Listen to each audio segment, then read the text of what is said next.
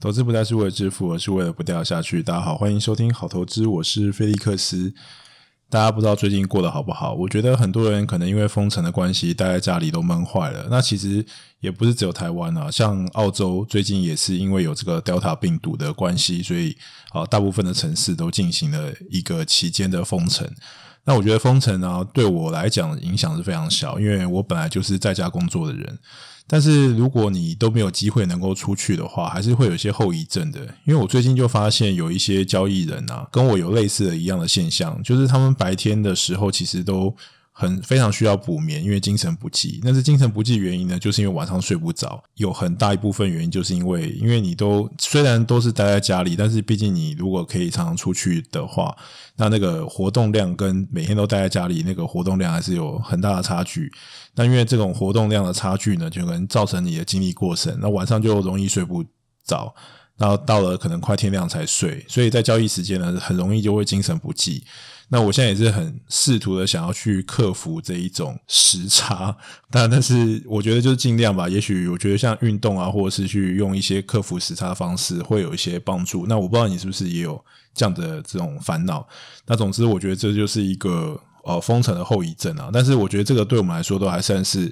可以承受的。那大部分我朋友都是因为有小孩的，有小孩的人的话，就是比较痛苦一点，因为第一个就是。虽然小孩很可爱，但是也没有人想要二十四小时好都让这个小孩子侵入到自己工作的这种范围里面。那因为你在家工作，你就很难去划分那个上下班的界限，跟家里跟工作环境的那个界限。那所以我觉得这些爸妈们啊都辛苦了。我觉得是 真的，我可以体会他们的辛苦了。好，但是他们跟我说，他们这个酒精消耗量好都是平常的三倍。好，当然不是消毒用的酒精，是借酒消愁的酒精。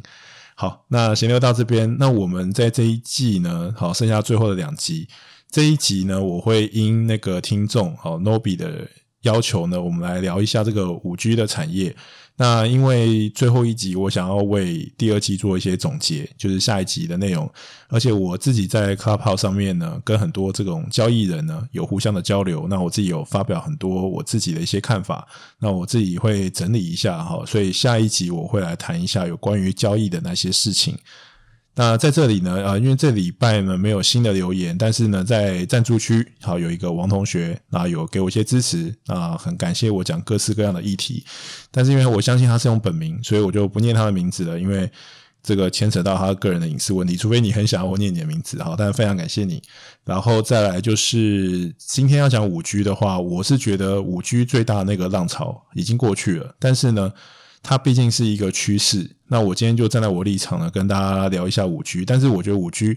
被疫情，好，去年被疫情打乱的这个节奏，今年呢又被这个通膨跟原物料来打断它的节奏，所以其实一直都不是盘面上最主要主轴的那一个焦点。那我会试图的去轻松一点聊啦，因为我现在也不是在线上一第一线的研究员。所以我觉得我的那个理解呢，跟那些写专业报告的人呢，还是有一个程度的落差。但是呢，我们就今天来轻松聊一下，我们怎么来看待这个五 G 的产业。那五 G 呢，简单讲就是比四 G 快的一个产业。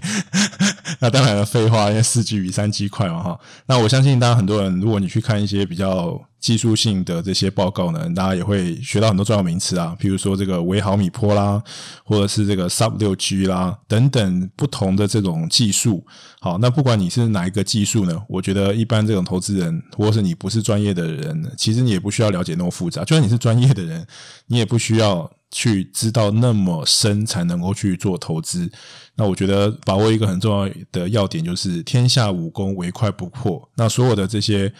呃科技产业，它追求就是更快、更小啊，效能更好啊，通常就是这样。那效能有分省电跟它本身能够达到的这个呃功率，或者是它本身能够达到这个效能，然后能够达到极致，它同时又能够达到省电，然后再来就是呃快嘛，因为所有的这个。软体的这种升级呢，都会带动这个整个硬体的这个需求，所以在这样的这种背景之下呢，这个就是五 G 主要的这个主轴就是快。那如果说你今天站在这个快的角度来讲的话，我认为其实有很多产业你要放进来一起看。第一个就是 WiFi 六，好，WiFi 六就是我们讲了这个八零二点一一 AX。好，那我们如果你对于这个网通不算太陌生的话，就知道过去有很多呃很多代的演变啊，这个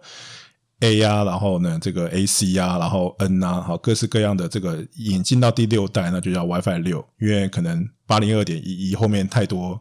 英文数字大家也记不住，那总之它就是 WiFi 的快。那五 G 呢，就是我们在没有 WiFi 的环境之下呢，透过这个行动网络的这个快。那还有另外一种快呢，是传输速度的快。那我觉得也是未来，也许是明年的主轴，就是这个 USB 四要一统江湖。那我在过去这个九灭之刃里面有提过这个 USB 的趋势。那其实要讲五 G 产业是非常困难的，因为五 G 产业包山包海啦。那我基本上其实就是横跨所有的这个电子产业的，因为它就很像当初呃 Windows 要更新的时候，或者是某一个 Intel 的更新的时候，那相对应的所有的这些呃电子产业它都会受惠，所以基本上它涵盖的是非常大面积的的电子的产业。啊，你说像这种做零件的啦，譬如说像这个 PCB 啊、载板啊，它层数可能会增加，天线数会增加，然后呢，这个 Power IC 的速度会增加。那基地台很多更多的这种小型的基地台出现，所以我觉得基本上就是所有的产业都会受惠。好，所以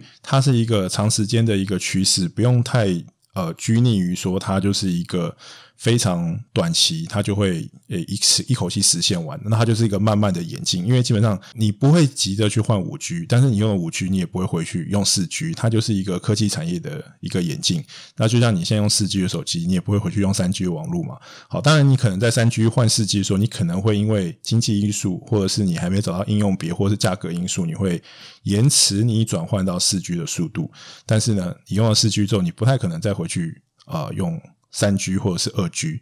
这样子的呃网络的速度是你不可能接受的，所以说这个就是一个线性的一个往前进，只是这个线性呢，它不一定是呃完全是直线，它会受到很多经济因素会加快或者是减慢它的速度。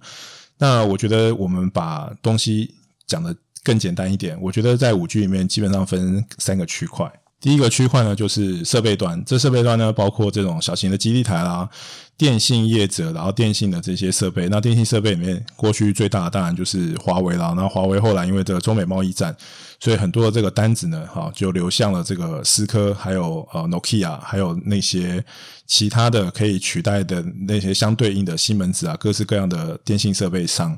然后除了这些之外，他们对应的这些代工厂，哈，然后呢，都会有一个。相当程度的一个受惠，但是我觉得在五 G 的这个基建跟前期的作业来讲的话，我觉得最大的这个商机呢，我觉得已经发生了。因为现在其实很多国家五 G 都已经进行商转，也就是说，你的去办手机的时候，你已经可以办这个五 G 的 plan，所以它在基地台的建置呢，它可能是一个持续性的过程。可是最大的那一个建置部件，呃，我觉得那个资本支出的那个循环呢，我觉得。高峰期已经过了，那后面当然就是随着这个五 G 的网络普及，他们还是会持续的去扩建，增加它的这个密度。但是我觉得整体来讲，我觉得好，后面的话，我觉得就是我们要讲的这个重点，就是第二个板块。第二个板块就是在呃机器设备端，就是我们讲的 device 端。在这个终端的需求呢，呃，简单讲，其实就是手机。但是我刚讲，其实五 G 的涵涵盖范围非常的广，它不是只有单单的单一一个产业。如果你先有去关心这个科技新闻的话，你会发觉很多的这种 PC 业者呢，其实也开始说他们要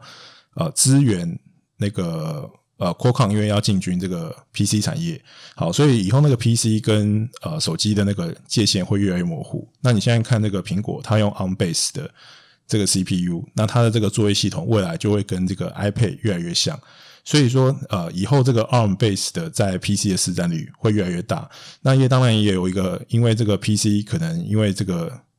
疫情的需求，或者是移动的需求，那很多未来这个 PC 它可能越来越像手机，而且它也会支援这个五 G 的网络，以便于你在没有 WiFi 的状况之下能够呃持续的工作。所以我觉得未来你要一体来看，因为很多东西都会搭载五 G，不是只有呃我们所谓传统那种手机、智能手机才会。搭载五 G 的这种晶片。那反正 Qualcomm 的这个新闻呢，我觉得我们有机会再谈啊。但反正基本上，因为联发科跟 Intel 的合作嘛，那 Qualcomm 也想要进来分一杯羹，加上苹果也做了这个 on base 的，反正现在就是一团混乱。大家都是呃做手机的想要去做 PC，然后做 PC 的呢又会踩到一些手机的线。那反正现在就是一个大混战的一个状态。但是我觉得对于消费者来讲是有更多的选择，我觉得是件好事。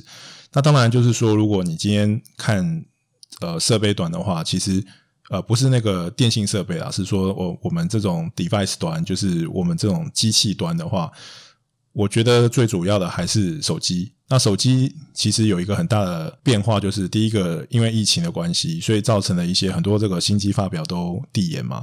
加上这个华为其实过去被制裁，那过去被制裁之后，其实手机产业还是非常的好。为什么？因为中国大陆都戏称说，这个倒下来一个华为，但是起来两个华为。因为 OPPO、VIVO、小米这些业者呢，他们都想要去利用这个机会呢，把这个呃华为这么大的一个市占率给吃下来，所以他们就做了一个非常积极的备货，然后加上本身晶圆代工厂在这边的这个产能是很有限的，所以如果大家印象还有记得，其实在呃，去年的时候，就是有这个手机这相关的这些零组件都有一些缺货的一些状态。好，从一九年、二零年一直都处于一个供需非常紧张的一个状态。那就是因为这些的厂商可能去都想要去吃华为这块饼，所以他们备了非常大的货。那今天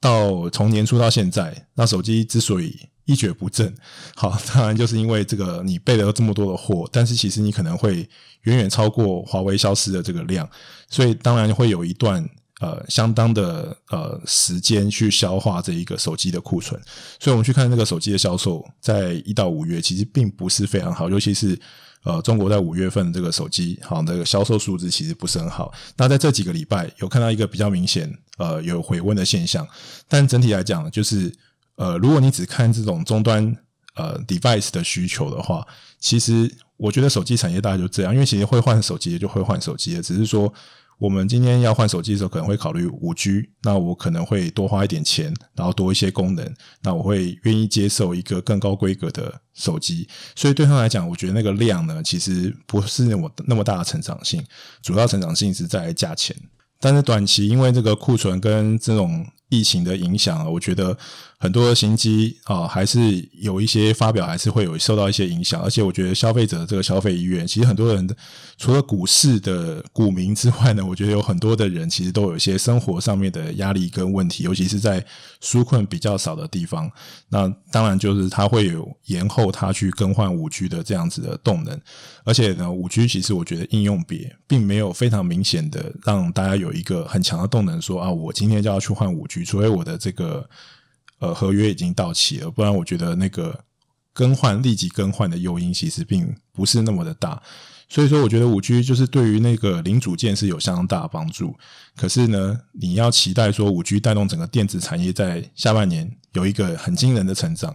好，我觉得那个可能是有点过于乐观的。好，毕竟我觉得现在在疫情期间呢，尤其是现在这个印度变种的状况，可能会让。我们必须要跟病毒共存的时间来得更加长久，所以说我觉得那个 work from home 在家工作的这个需求会更大。那我觉得这一部分也会影响手机产业整体这个库存的去化或者是需求的回温。但是在手机端可能看起来有点无聊，因为毕竟需求不是很强。但是在零组件端的话就比较有看头了。为什么？因为五 G 的这种。技术规格的这种提升呢，它带动很多零组件需求，那也造成某一些产业过去因为没有持续的投资，所以造成了短期性的一个供需失衡，那也就造成了很多类景气循环股的电子股有在今年有非常强劲的表现。好，那当然第一个大家知道就是呃手机的那个面板，那面板今年的状况也都非常的好，然后驱动 IC 也是缺货，那当然这跟电视什么都有关系啊，但是。整体来讲，我觉得就是呃，对于那个驱动 IC 的这个呃数量，然后呢，Power IC 的数量，然后呢，载板的用量，我觉得都有非常大幅度的提升，甚至天线、被动元件，好，所以你去看到那个跟手机有相关的那零组件，其实呃都有非常呃惊人的成长。那个成长是来自于因为五 G 的这个呃 migration。Migration 应该怎么讲？就是五 G 的这个升级呢，造成很多零组件它的用量变得非常的大。那我在这边，我觉得在手机的这个产业里面，我认为最重要的受惠者可能还是 PA。好，PA 就是 Power Amplify。一般来讲，那个手机的晶片呢，它有分这个基频晶片，就是我们讲的这个 Baseband。Baseband 主要连的我们如果讲那个 AP，可能大家会比较有一个概念，因为它是放在一起的。那另外在外部部分就叫做射频，那射频的部分就分这个五 G 跟 WiFi。那这个里面它需要一个 Power Amplify，因为我们在做这种声音或传递的时候，它其实是一个类比讯号。那但是我们这个手机在处理的时候，其实它是一个数位讯号，所以它需要一个 Power Amplify，然后让把这个数位的讯号呢还原成这个类比的讯号。但是它的功用其实是非常的多的，但总之你就可以想象，就是说它其实在呃频宽的要求越来越多，或者是这个通讯速度越来越快的时候，它有更多的要求。那过去呢，其实这种 PA 的这种材质，其实它用细就可以做到，但是在这个频宽持续的增加的状况之下，它就必能说这个细的这个材质就不够用，所以它就必须要用这个砷化镓的技术。好，这个生化镓就是大家会常常听到这个 PA 三雄。好，这个像这个文茂啊、宏捷科，他们主要是做代工的。那主要的这些呃 PA 的供应商呢，就是在国际上主要是这几家公司所瓜分这个市场。好，包括这个 Avago，还有 Qorvo 跟 Skyworks。但现在你可能看不到 Avago 的名字，因为因为合并的关系，现在你应该看到是 Broadcom 的名字。好，但是主要就是这几家公司把持了这个 PA 的市场，那他们代工厂商就是像宏杰哥跟稳懋这样子的公司。而且未来呢，我在第三代半导体那边呢也有提到，第三代半导体其实呃最红的两个，第一个就是呃跟充电有关的。那个就是碳化系，我们讲 seek；另外一个就是我讲的是干哈 g a l l a nitride 就是氮化镓。那它可以因应未来更多的这种平宽的这种需求。那传统的这种细的这种呃单晶的这种结构，其实已经呃可能没有办法就是应付那么复杂的这种这种环境的。所以说，在未来这种半导体材料演变之中，加上用量的提升。所以这就对于这个 PA 的需求会有一个非常大的需求，而且未来像文茂这样的公司慢慢会走向，就是它本来就是做代工的，可是因为其实这种晶圆代工的模式呢，在 PA 市场啊，或者是在这个生生化镓市场，并不是呃那么的明确，因为本身这些技术呢，其实都在这些大厂的手上。可是我觉得未来呢，因为这个生产效率的关系，我觉得慢慢会越来越倾向像矽这样子的这种晶圆代工的这种。呃，分工的结构，所以我觉得未来这个整体的这个产业呢，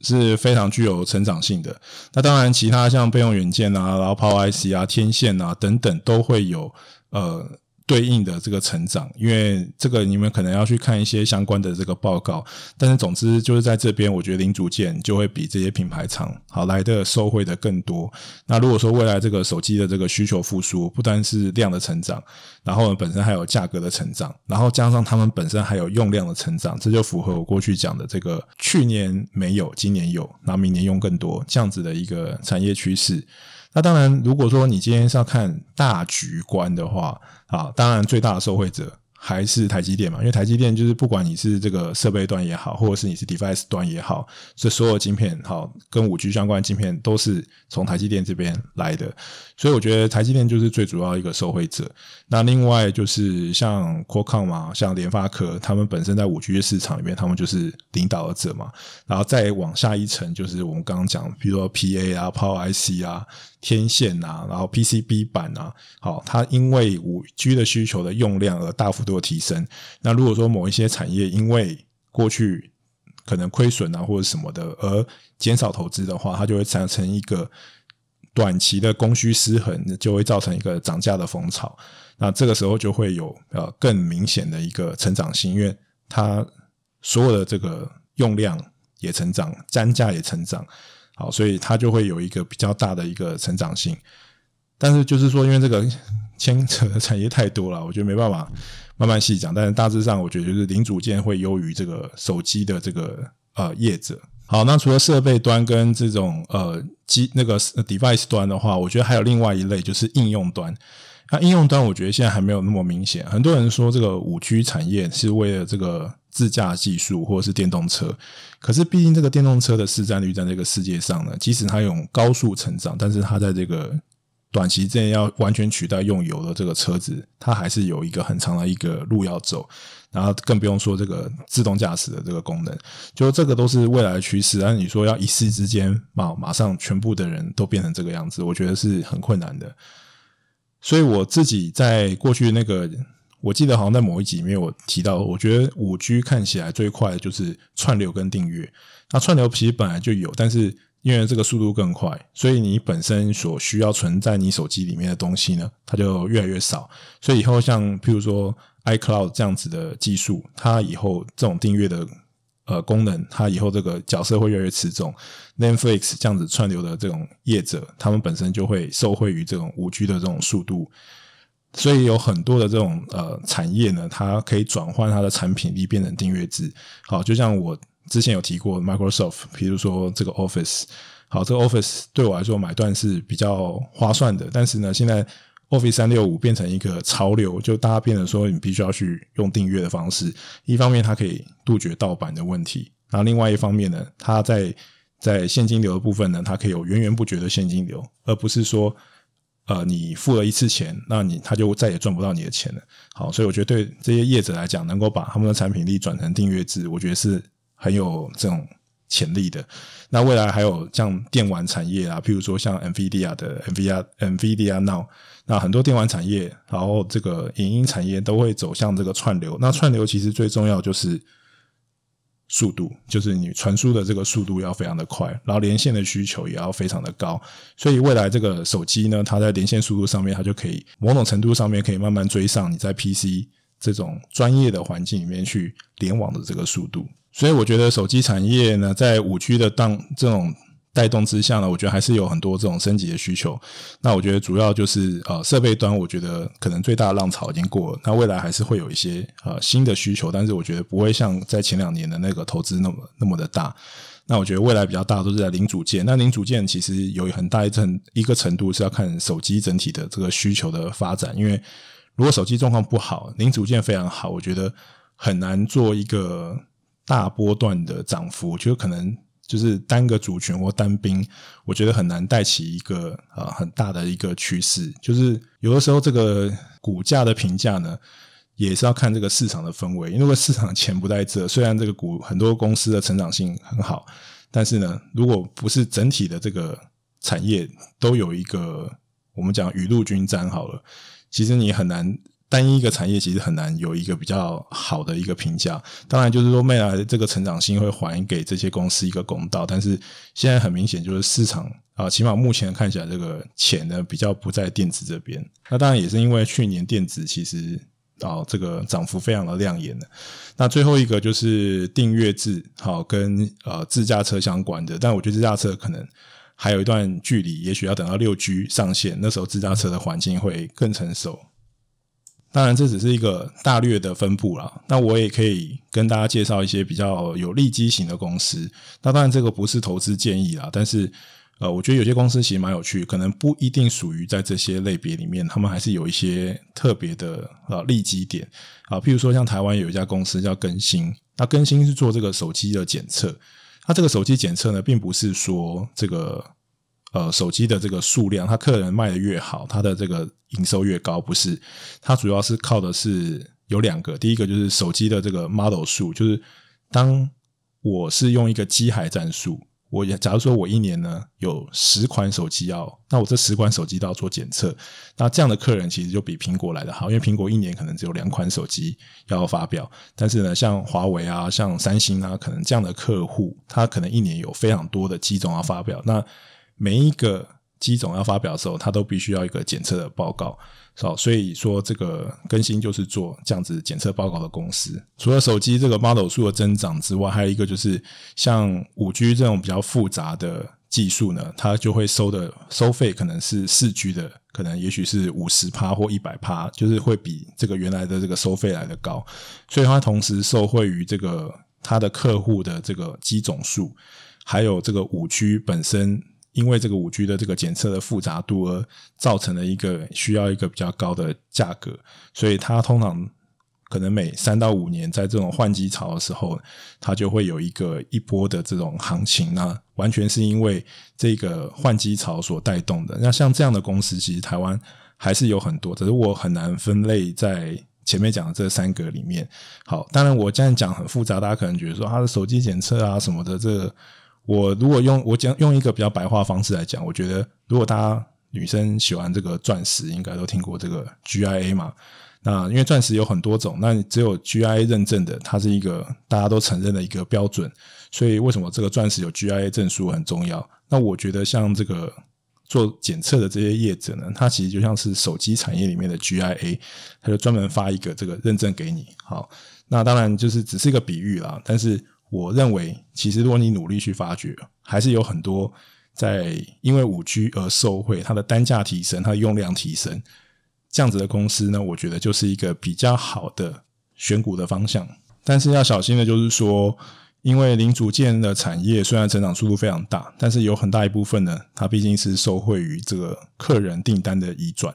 所以今天很好的这个公司呢，它有可能一夕之间，它的订单就被他的客人移转到别的供应商去了。所以我觉得这是在投资零组件的厂商的时候，特别需要去注意的一点。好，说是闲聊，居然也随便聊了快半个小时。我希望就是这样子简单的分类呢，好，能够呃对你有一些了解这个五 G 的产业有一些帮助。那至于最后评价的部分，当然碍于法规，我们没办法给这个投资建议。但是我觉得我可以提示一个方向，就是